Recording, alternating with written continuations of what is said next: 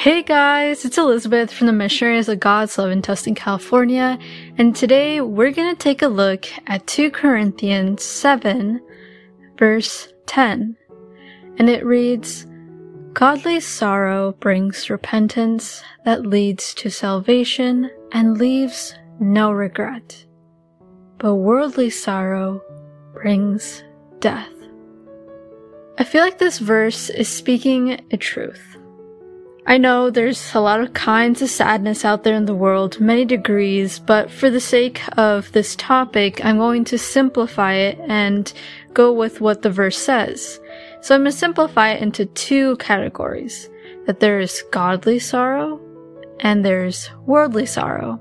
Or in other words, there's godly sadness or worldly sadness. And again, I think this is so true. Because if we look at worldly sorrow, which there's a lot in this world, people are depressed. They have anxiety. They are so sad and for multiple reasons. And sometimes it does lead to death. Because millions of people, especially in the United States, are committing suicide or out of sadness or out of anger, people hurt each other. And it hurts people. And sometimes when we're so busy in the world, our spiritual life really isn't alive. It's sometimes even dead. We can't be spiritually dead. And by spiritually dead, I mean, you know, we just go to church, we get the communion, and that's pretty much it. Maybe we don't even pray every day. Maybe we don't even attend to a class that our church offers us. We're just barely alive.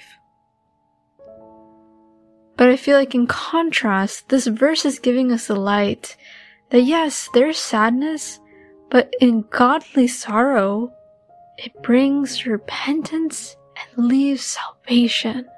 And this is so true. Sometimes people who are spiritually sad and spiritually dead, they need a push. And sometimes that sadness that we experience, those hardships that we experience actually bring us closer to God. Because in reality, a lot of people actually get closer to God after a hard experience. Maybe after a family member died. Maybe after family issues. Maybe after losing a friend. Or after losing a job or struggling with money. Whatever the reason is.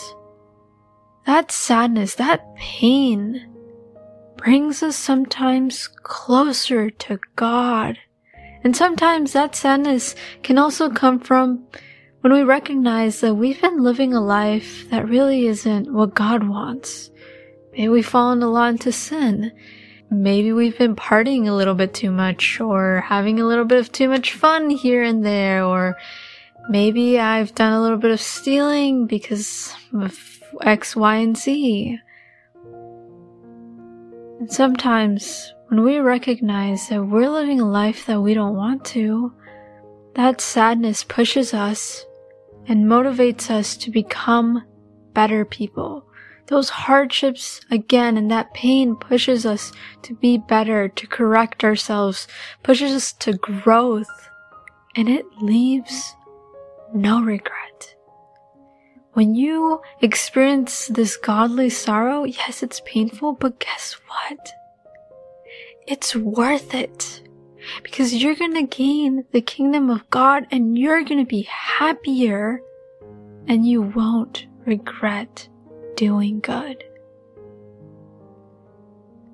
Meanwhile, the worldly sadness, there's some regret. Actually, a lot. Sometimes people commit suicide and there's so much remorse and more sadness when people do that. But in godly sorrow, God promises that He'll be there for us and help us to be better. And He'll help us walk into a better path. Continue meditating on this Bible verse and ask yourself, Am I experiencing worldly sorrow?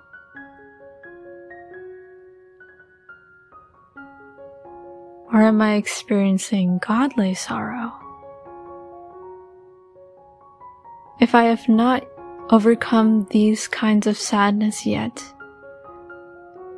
how can I overcome them?